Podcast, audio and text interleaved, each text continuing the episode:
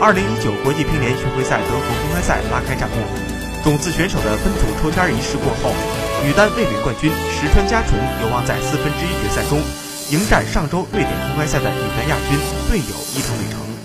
现在世界排名第八的石川佳纯，在去年决赛中以四比一战胜韩国美女削球手徐巧媛，首度问鼎白金赛桂冠。